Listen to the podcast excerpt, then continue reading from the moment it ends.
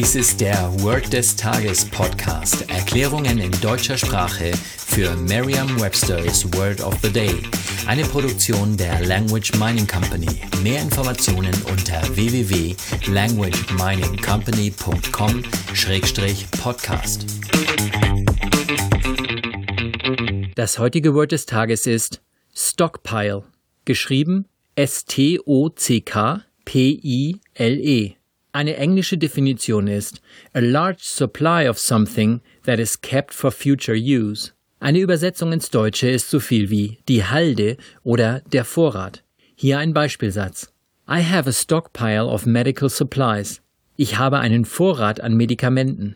Eine Möglichkeit, sich dieses Wort leicht zu merken, ist die Laute des Wortes mit bereits bekannten Wörtern aus dem Deutschen, dem Englischen oder einer anderen Sprache zu verbinden.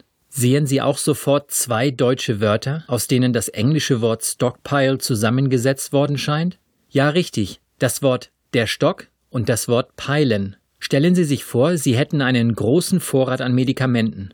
Jetzt nehmen Sie einen Stock und halten diesen zwischen Ihr Auge und den Vorrat. Nehmen Sie jetzt den Stock und peilen Sie den Vorrat an. Das war doch eine sehr einfache Eselsbrücke, nicht wahr? Denken Sie auch immer daran, dass Sie alles drumherum in Ihrem Kopf schön ausschmücken. Der Vorrat an Medikamenten darf natürlich so groß sein, wie Sie ihn in Ihrem Haus niemals hätten.